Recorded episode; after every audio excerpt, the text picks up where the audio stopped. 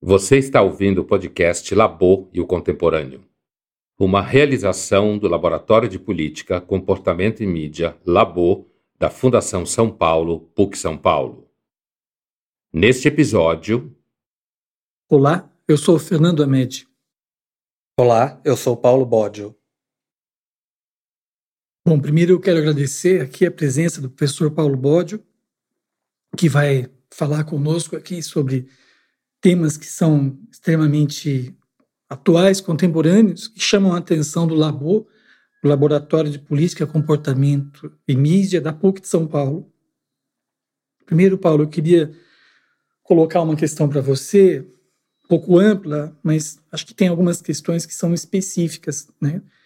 Queria te perguntar, como é que se definem o, os estudos e as pesquisas de comportamento político? E, dentro dessa pergunta, para deixar mais claro ainda, quais são os objetos de pesquisa, desde quando eles são realizados e, e, quais as principais transformações que eles passaram. Uma rápida ideia, se você puder nos responder. Não, legal, Fernando. Obrigado pelo convite para estar aqui com vocês.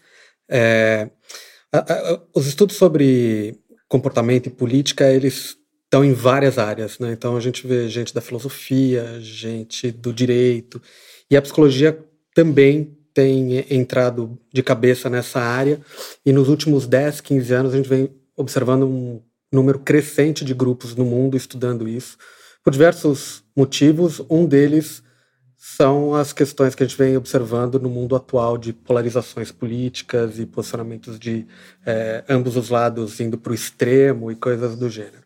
Quando a gente vai olhar, e aí eu vou pegar pela ótica mais da psicologia e das neurociências, que é a minha, minha área, é, esse estudo de comportamento político eles têm coberto vários, vários braços, alguns relacionados ao que diz respeito à identidade social e às identidades de grupo, como que os grupos são formados. É, a outra diz respeito ao como a gente forma identidade moral e também os grupos morais. Então, na verdade, a gente pode até discutir um pouco quanto aspectos sociais e aspectos morais eles estão casados. Então, aquilo que me define como indivíduo e como indivíduo dentro de um grupo, na verdade, é aquilo que me define moralmente e moralmente dentro de um grupo. É, tenho estudado também como isso impacta diretamente nas crenças que a gente tem sobre o que é certo e errado, e aí isso esbarra diretamente nesse boom de fake news que a gente tem, então uma série de é, notícias falsas em que eu de um lado consigo visualizar que ela é falsa, mas quem está do outro lado não visualiza e vice-versa. Né? E dentro das neurociências a gente tem estudado muito quais são as bases neurobiológicas disso e por que que de repente eu tomo partido de um grupo específico e não só estou feliz pelo pelo como meu grupo está bem, mas eu sinto até prazer pelo como outro grupo está mal, né? Se a gente for olhar os, as declarações de vários políticos atuais, é, não é só a alegria pelo seu pelo seu êxito, mas é alegria pela derrota dos outros, né? Então a gente vai olhar são é, é, assim, de uma forma geral, esses são vários tópicos que a gente tem hoje dentro dessa área, estudando política, pegando pela perspectiva mais da psicologia e das neurociências. Entendi, legal. Uma, uma questão que, que me ocorre, eu acho que para os ouvintes também, é a seguinte, assim, o que, que diferencia esse campo de, de comportamento político ou desse tratamento em relação à política a, a partir do comportamento daqueles outros estudos tradicionais, tipo filosofia política, sei lá, Rousseau, Montesquieu, essas pessoas. Legal. Essa pergunta é, é bem interessante. Na verdade, o que a gente está olhando hoje, e muito eu acho que é essa integração que tem da, da psicologia com a neurociências, que trouxe uma abordagem mais interdisciplinar, a gente está vendo muitos estudos que estão retomando esses clássicos, inclusive, da, da filosofia. Né? Pode dar exemplo, Paulo? É, então, é, pegar um, uma questão clássica de discussão que, que se tinha e que se tem muito forte hoje dentro de psicologia e neurociências. É, decisões que têm uma perspectiva mais utilitária ou mais deontológica. Então aqui a gente está entrando nos clássicos, é, então vamos pegar Stuart Mill, vamos pegar autores como esse, vamos Bentham. Pegar, é, Bentham, vamos pegar esses autores. É, e aí como que a gente hoje olha isso? Então, por exemplo, dentro das neurociências, a gente tem uma série de experimentos que tentam entender em que momentos eu tomo decisões que são mais utilitárias, mais consequencialistas, em que momento eu tomo decisões que são mais de base deontológica e quais são os circuitos neurais que ajudam a explicar isso. Então, por que que, por exemplo, pegar um É, imagina que eu te pergunte, você... Imagina que você está no teu trabalho, teu chefe está no alto de uma escada, e esse chefe ele é bem desagradável com teus colegas. E você tem a possibilidade de esbarrar nessa escada, derrubar ele, matar o seu chefe e aliviar o sofrimento do seu colega. É um, é um sofrimento pequeno dos seus colegas. Sim. Ele não é terrível, mas ele é um incômodo. Você esbarraria para matar esse camarada? A maioria das pessoas vai falar que não. Vai falar que não. Agora imagine o mesmo cenário. Lá no alto da escada está uma pessoa, mas ele não é o teu chefe. Ele é o coordenador de um departamento de tortura onde você e seus amigos estão presos. Isso. E agora você tem a chance de esbarrar na escada, matá-lo e evitar o sofrimento dos seus companheiros. Será que agora você faz isso? Muita gente vai falar que faz. A ação é a mesma: esbarrar na escada e matar alguém que está lá no alto. A consequência é diferente. E, então, assim, se a gente for pensar por determinadas visões filosóficas, eu não posso fazer o mal nenhum, independente da consequência dele. Né? Pegar uma lógica mais kantiana, por exemplo, Sim. alguma coisa por aí. Não vou fazer. E aí a gente vê que ela acontece num dos casos. Eu não vou esbarrar no meu chefe e derrubá-lo. Mas no outro caso eu esbarro. E aí a gente começa a discutir um pouco quais são, por exemplo, com neurociência, quais são as bases neurobiológicas para esse tipo de de situação, para esse tipo de decisão. Por que, que em alguns momentos eu decido de um jeito, por que, que em outros momentos eu decido do, do, outro. Uma outra área que a gente estuda muito é como que depois eu julgo o que eu fiz, se o que eu fiz foi correto ou errado. Que aí é uma discussão entre razão e emoção. Né? Então, é, para muitos autores hoje na, na área de psicologia moral, boa parte dos nossos julgamentos eles são emocionais a priori e racionais a posteriori. Então, depois que eu fiz, eu racionalizo para explicar por que, que eu fiz. Né? É, então, tem um pouco. Então, quando você pergunta como que as, as áreas mais, por exemplo, da filosofia se integram, elas se integram muito. Então, a gente discute muito isso. Isso que eu falei agora tem uma, tem uma base fortíssima nos iluministas. Então, uhum. Adam Smith, David Hume, né? Então, essa é ideia de emoção, que era a ideia das paixões, né? Que eles trazem a ideia das paixões. paixões né? Afecções de alma. É, exatamente. Então, é, então, a gente hoje, quem faz neurociências e psicologia dentro dessas áreas, está se debruçando bastante em alguns autores clássicos da filosofia para fazer essa integração. Hoje em dia, essa área que a gente chama de psicologia moral, neurociência moral, ela é uma área de muita é, interdisciplinaridade. Né? Uhum. Deixa, deixa eu te perguntar, assim, ó, a gente tem uma divisão clássica, hard science, né, soft science tal, tem lá do passado, né, uhum. ciências da natureza, ciências do espírito, né, na Alemanha, final do século XIX e tal, né.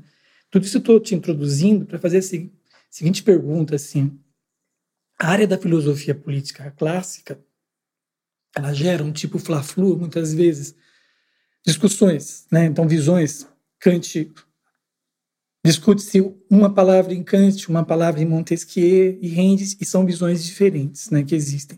A minha pergunta é, ela é a seguinte: o campo do, do comportamento político ele é hard science, então ele tem premissas, ele consegue isolar as variáveis, é, ele chega em, em hipóteses, como Popper diz, que podem ser verificáveis. É isso que perfeito. eu Perfeito. Não, perfeito. É, eu, eu venho originalmente do que a gente poderia chamar de hard science, né? Então, o meu começo de, de como pesquisador era com técnicas de neurociências, era bem, bem hard science mesmo. E aí, quando a gente começa a fazer essa ligação de neurociências com essas outras áreas, a gente meio que começa a misturar hard science com mais soft science. E eu acho que não é nenhuma nem outra no final das contas. Mas, de qualquer jeito, a tua pergunta sobre dá para testar hipótese? Dá. Então, a gente monta, por exemplo, experimentos hoje em que a gente testa hipótese. Então, é, vou pegar um exemplo. Eu quero testar uma hipótese sobre que tipo de fake news a direita compra e a esquerda compra. É a mesma fake news ou não? Isso a gente consegue testar. Então a gente pode criar, por exemplo, até porque hoje a gente tem acesso a big data e coisas como essa. Então a gente pode, por exemplo, fazer uma análise real dos tweets dos presidentes, dos seguidores dos presidentes e começar a ver como que as fake news são espalhadas pelos grupos específicos. Isso olhando vida real. Em laboratório a gente também pode fazer isso. A gente pode simular uma série de fake news e ver que fake news alguns grupos com uma, por exemplo, identidade social à esquerda ou à direita, uma ideologia política à esquerda ou à direita, caem mais facilmente e têm vontade de propagar mais rapidamente. E aí, em geral, por exemplo, nessa área, o que, que se tem observado muito? é, fake news que, por exemplo, é, a direita costuma propagar mais. Aquelas que estão relacionadas a aspectos morais é, de pureza, de santidade, coisas com autoridade. O que, que a esquerda, em geral, aquelas que estão vinculadas com cuidado, com liberdade, coisas nessa linha. Então, o que, que a gente começa a fazer aqui? A gente gênero. começa a pegar gênero. Então, o que, que a gente começa a fazer aqui? A gente começa a pegar a moral, olhar ela não de uma forma monista, mas pluralista, então a moral teria vários fundamentos morais, e começa a verificar quais fundamentos morais um grupo é mais ligado ou menos ligado. Isso já se sabe muito dos estudos de um psicólogo bem contemporâneo, que é o Jonathan Haidt, né, que estuda bastante esse tópico. Isso agora tem se derivado para estudar como que esses fundamentos morais estão na base do tipo de fake news que eu, que eu propago. Né? Então, é, mensagens sobre o meio ambiente. Se a gente for olhar o que a direita propaga e o que a esquerda propaga, um está dizendo sobre a soberania, o outro está falando sobre o perigo de um colapso ambiental global. Né? É, tem verdades e mentiras dos dois lados e tem propensões a propagar mais facilmente ou menos verdades e mentiras dos dois lados, né? então, nos dois pontos. Entendi. Você, por exemplo, esse tipo de, de trabalho duas questões. Né? Primeiro, que dá para tentar isolar palavras palavras que carregam determinado conteúdo uhum. e que venham a aderir um lado ou outro. Né? Segundo lugar, faz a gente repensar a, a, o próprio, a própria política, que você começa a achar que de repente alguém pode estar entrando nessa só para provocar comportamento nos outros, contratado para isso, não compartilha, não tem ideologia. Né? Junto a isso, eu queria te colocar uma, uma questão que eu tenho consultado, tenho tomado contato nos artigos mais recentes, né, a gente percebe, por exemplo, Princeton tem um, um laboratório de comportamento político, né? Então eles estão falando assim, não é mais polarização ideológica, é polarização afetiva. O que, que você é, esse, acha disso? É, assim? não, esse, Fernando, esse ponto é, é perfeito, porque aí a gente começa de novo a juntar várias áreas. Então, essa discussão do quanto a polarização ela é afetiva, ela tem várias bases. Primeira coisa, vamos pegar uma emoção bem básica para a gente partir nojo. Do que, que a gente tem nojo? A gente tem nojo, evolutivamente, se a gente for pensar, nojo, a função dele seria proteger a gente de contaminação e de doença. Então, tipicamente, a gente teria nojo do quê? Nojo de ferimentos, uhum. de coisas estragadas. Então, se você vê um pedaço de carne azul em cima do seu prato, tá certo? Sim. Tirando a gastronomia molecular, dificilmente você vai ver um pedaço de carne azul no seu prato. Você não vai comer aquilo, o cheiro vai te incomodar, vai te dar uma sensação de ânsia. Enfim. Então, essa é uma emoção básica que tem uma finalidade. Mas olha só coisa curiosa: ao longo do tempo começou a se observar, e isso são os estudos bem recentes, que essa emoção básica de nojo, ela não só ajuda a gente a evitar produtos contaminados, mas ela está no vocabulário que a gente tem sobre, por exemplo, política, nojo de determinados políticos. As pessoas falam isso. Você ouve um caso de corrupção, nossa, é um absurdo isso que é nojento isso que eles estão fazendo, é degradante, coisas nessa natureza. E aí a gente pode pensar, é só uma questão da linguagem ou o aparato biológico que recruta quando a gente vê coisas nojentas, reais, é semelhante àquele que é recrutado quando a gente está diante de situações como essa, políticas que dão essa, essa sensação de nojo. Uhum. O que a gente vem observando com os estudos de neuro é que existe uma, realmente uma sobreposição de sistemas. Essas emoções, elas estão na base dessas reações que a gente tem de desconforto, de desagrado, de nojo com relação às ações dos outros. Então, quando esse, esse grupo começa a sinalizar isso, é, não é só uma polarização é, mais ideológica, mas ela é afetiva, é que, na verdade, boa parte dos afetos é que estão desencadeando respostas assim. Por isso que é muito fácil você conseguir polarizar com meme. Você certo. polariza fácil com meme, porque você pega em coisas básicas, você pega em emoções básicas, né? Quando o, o deputado federal, federal agora, Eduardo Bolsonaro, falou isso, não discutam com, com a esquerda, façam memes, o que ele está ajudando é criar realmente essa polarização afetiva. É, e ela é forte. Sim. Eu queria te fazer uma, uma colocação também dentro dessa linha, que é a seguinte, né? Um, um caso clássico aí de comportamento né, que é avaliado muito é o debate Nixon-Kennedy, né, década de 60 e tal. O Kennedy é o Nixon era extremamente articulado, né, tinha uma, uma fala política muito bem muito bem posta, tal, né? E no entanto, no debate televisivo, né, que é o primeiro, né, assim, ele sua. É um caso clássico, a gente conhece bastante. Ele vai suando, virou todos os filmes que colocam isso põem, né? E a gente percebe então que ali já tem alguma questão ligada ao comportamento, né? Nos meus estudos aqui, eu saquei que é pela década de 60 e 70, né? A gente tem outros relatórios RAIDs, outras uhum. coisas estão rolando, né? Mas eu estou te introduzindo para falar o seguinte, assim, como que a internet turbina isso. Uhum. E a, é, como que as, as, mídias sociais internas, né? Uhum. Grupo de WhatsApp, ou então Insta, Face. O, o, que que isso trouxe, assim, que turbina e incrementa essa questão de comportamento político? Tá.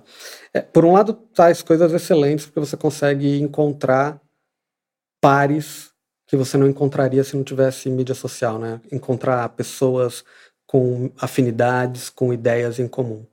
Por outro lado, é exatamente isso, esse o problema. Você vai formando uma bolha de pessoas que pensam exatamente como você. Né? Então, aquilo que é bom, porque por um lado, de repente, imagina eu, sei lá, eu, pra, eu não pratico, mas imagina que eu praticasse um esporte super raro, que quase ninguém no Brasil pratica, eu não consigo achar ninguém. De repente eu estou lá na internet, localizo um camarada num país que eu nunca tinha ouvido falar que pratica a mesma coisa. Eu vou aprender com ele, ele vai aprender comigo, a gente vai interagir e vai crescer. Então tem um lado que é excelente, né? Você aproxima pessoas né? por, por, por algumas afinidades. Por outro lado, você forma grandes bolhas. E qual é o problema? A gente tem algumas características básicas em que a gente o tempo inteiro tenta, por exemplo, confirmar as nossas próprias crenças, tá certo? Porque é um viés, viés de crença, né? Se eu vou ainda fechando cada vez mais nas minhas bolhas, é, imagina que a gente pensa tudo igual aqui, o que você está falando está na mesma linha do que eu penso, então aquilo que eu já achava que era verdade é reforçado porque você também acha que é verdade.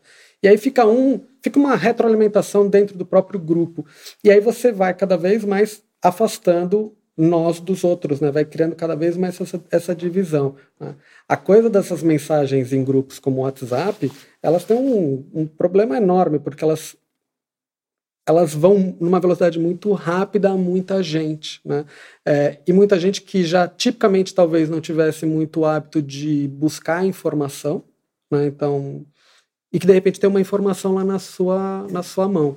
Se a informação é verdadeira ou falsa, ela não sabe. Já foi. Mas se a informação que está caindo para ela no grupo de WhatsApp dela confirma o que ela acha que deve ser, a informação é verdadeira para ela.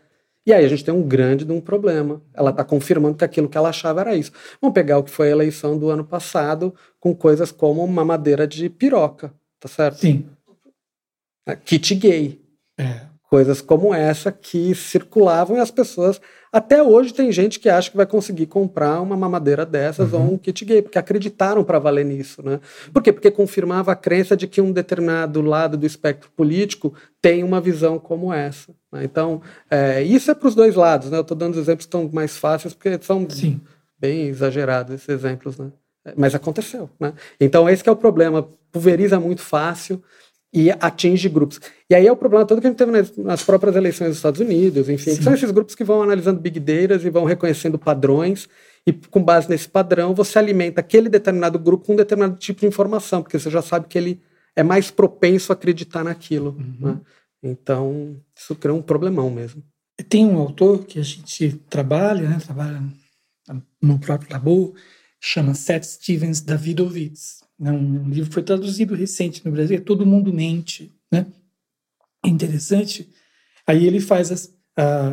Ele, ele usa Google Trends, acho que ele, ele vai, vai procurar saber o que, que as pessoas perguntam para no Google, né? de modo que ele parte de, de um princípio que elas não vão mentir. Né? Então vai dar um perfil ali né, de comportamento, etc. Né? Ele diz, evidentemente, né, a gente consegue mais dados do que a gente pode poder, do que a gente pode avaliá-los, né? Mas tem um lado que eu acho que é interessante que ele fala, ele, ele faz um cruzamento, assim, por exemplo, entre ele estava preocupado com a eleição do Trump, né? uhum. né? Que já tinha sido eleito, e ele fala que ele anteviu isso porque ele viu a palavra nigger, que é pejorativo, aparecer nesse, por perguntas, né? Então ele identificou o que seria um perfil conservador pró-Trump, né?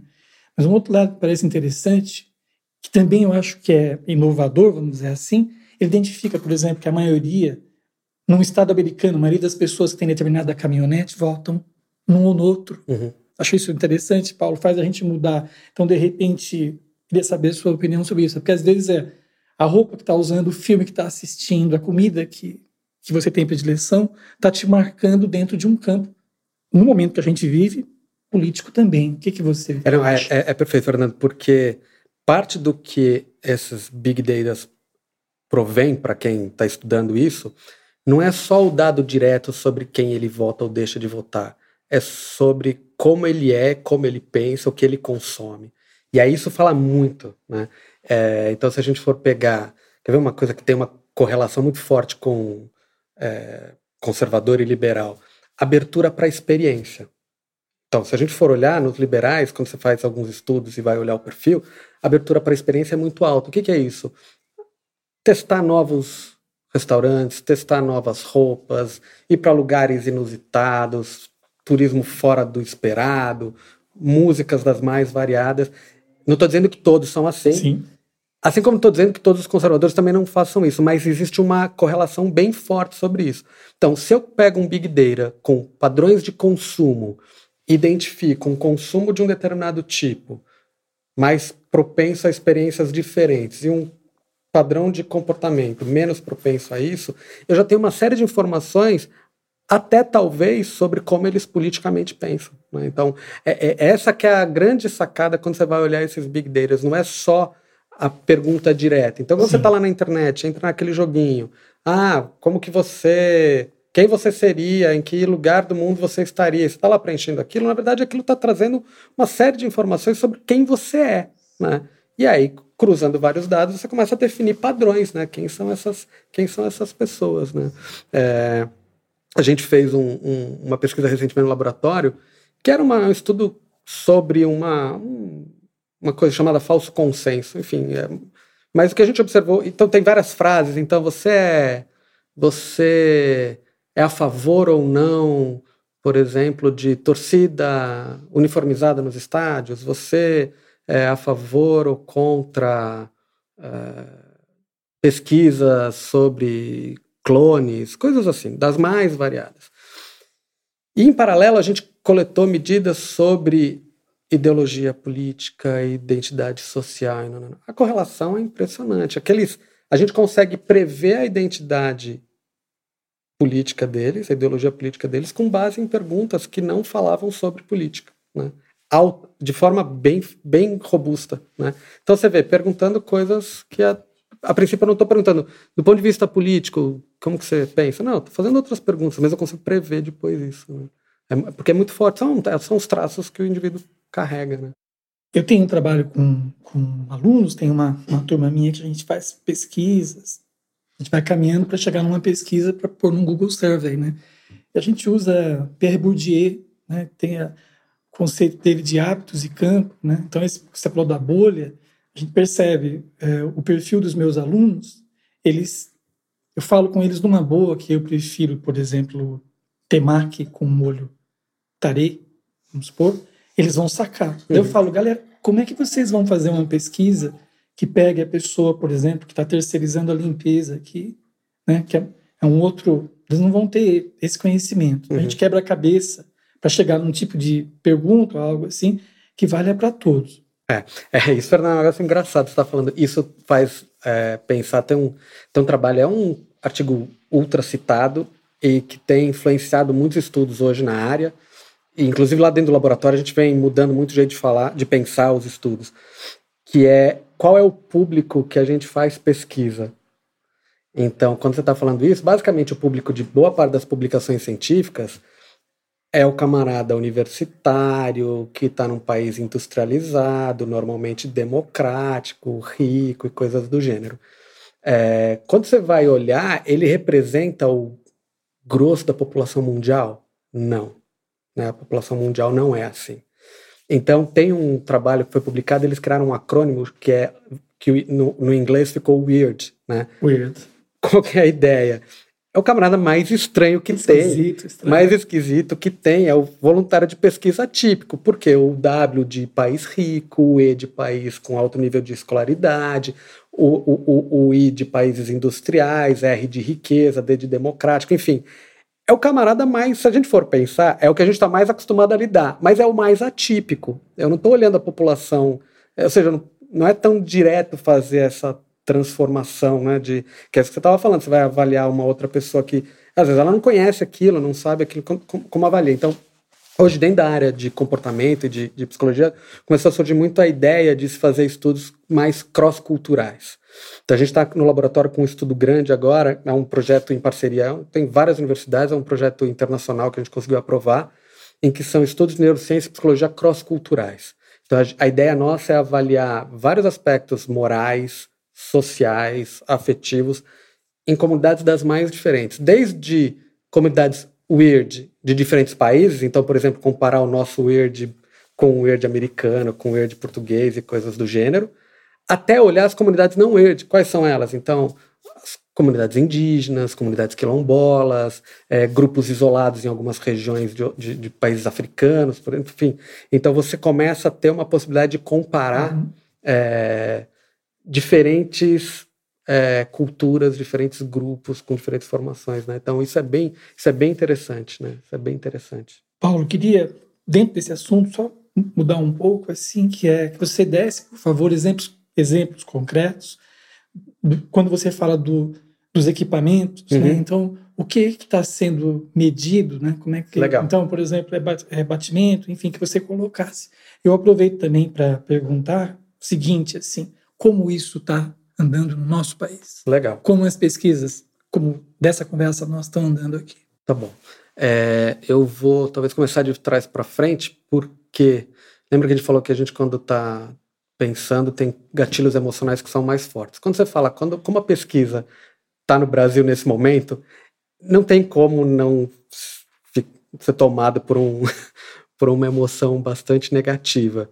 E parte dela está diretamente relacionada com o que a gente está falando. Grupos polarizando até sobre ciência. Né? Então, esse é um problema atual. Então, a gente vê agora uma discussão enorme sobre fundir CAPS com CNPq, o que não faz o menor sentido. Uma está relacionada com avaliação de pós-graduação, a outra está relacionada com fomento à pesquisa. Enfim, são coisas diferentes, mas enfim. Então, nesse lado, estamos bem mal, porque a gente está com um governo que claramente é contra posicionamentos científicos, a menos que sejam do próprio interesse. Só ver as discussões ambientais, enfim. Mas é, acho que isso é para outra, outra conversa. É, dentro do que é ciência, e aí pegando nessa sua pergunta sobre equipamentos e coisas do gênero, né? Então, você, em neurociência a gente tem várias ferramentas, né? Cada ferramenta ajuda a gente a responder um problema. Então, se a pergunta nossa é, por exemplo, é, qual é a velocidade de processamento para eu chegar a tomar uma decisão? E o quanto daquele, daquela decisão foi muito influenciada por questões automáticas ou muito influenciada por processos mais deliberados, eu pensei muito sobre aquilo. Se eu quero responder a perguntas como essa, na neurociência a gente faz estudos com eletroencefalografia, porque eles vão permitir a gente analisar o comportamento olhando para a fisiologia com uma resolução de milissegundos. Então eu vou conseguir olhar se muito rapidamente, em 150, 200 milissegundos, já tinha algum processamento diferente no cérebro daquele sujeito que me ajuda a prever o comportamento que ele vai ter no futuro. Então, consigo dizer se aquilo é automático ou deliberado, né? Se ele... Essa é uma possibilidade. Se a pergunta da gente não é sobre tempo, mas é sobre quais são os circuitos cerebrais envolvidos em determinado comportamento, né? É, existe relação entre a estrutura que, por exemplo, o nojo, existe relação na estrutura que é sempre recrutada quando a gente vê coisas nojentas, com as estruturas que são recrutadas quando a gente vê um político fazendo alguma coisa errada, aí eu vou começar a partir para as técnicas de imagem, por exemplo, ressonância magnética funcional. Então a gente vai montar experimentos para ver estruturas, circuitos, redes e, e, e por aí vai. Se eu quero ver, por exemplo, o efeito no meu corpo so, durante, por exemplo, tarefas que me engajem muito emocionalmente, ou se eu quero ver se alguma coisa me engaja de fato muito emocionalmente, ele pode fazer medidas que não precisam nem olhar direto para o sistema central, nervoso central. Posso olhar para a parte periférica, por exemplo, avaliar a frequência cardíaca. Então, põe pessoas é exposta a determinadas situações e você mensura a variabilidade da frequência cardíaca. Ou a, você comentou do Nixon, a condutância da pele, que é a sudorese, né? Ou a dilatação pupilar. Então aí você vai começar a ter uma série de medidas que vão falar o quanto aquele indivíduo naquela situação está sendo mais ou menos engajado. Né? Então a gente tá, quando você falou de política, né, de política de ciência no país nosso agora atual, é, Provavelmente, se eu tivesse sendo medido agora com alguma dessas ferramentas, ou de condutância de pele ou de frequência cardíaca, a gente já vê uma oscilação grave. Por quê? Porque é automático o incômodo com coisas como essa. Então, eu consigo avaliar se tem reverberação emocional ou não. Então, é, essas ferramentas vão me ajudar para coisas como essa, né? E aí tem várias, várias outras ferramentas de neurociências legais para a gente estudar. Mas cada ferramenta ela te traz uma, uma informação é, diretamente relacionada com o teu problema de pesquisa, né? Entendi. Então, olha, eu acho que daria vontade de perguntar em outras coisas, mas aí talvez seja para um outro Legal. podcast. Quero agradecer a você, Paulo Bode, professor Paulo Bode, a sua presença aqui no Labo. Legal, obrigado, Fernando. Prazer. Valeu. Você ouviu Labo e o Contemporâneo, uma realização do Laboratório de Política, Comportamento e Mídia, Labo, da Fundação São Paulo, PUC São Paulo. Direção: Luiz Felipe Pondé. Produção: Andréa Kogan, Bruno Oliveira. Produção de áudio: Eduardo Avelar, Avelaria Nômade, Avelaria Estúdio. Obrigado por nos ouvir. Siga o Labo nas redes sociais, Facebook, Instagram e Twitter. Labo PUC São Paulo. L-A-B-O sem acento. Até a próxima.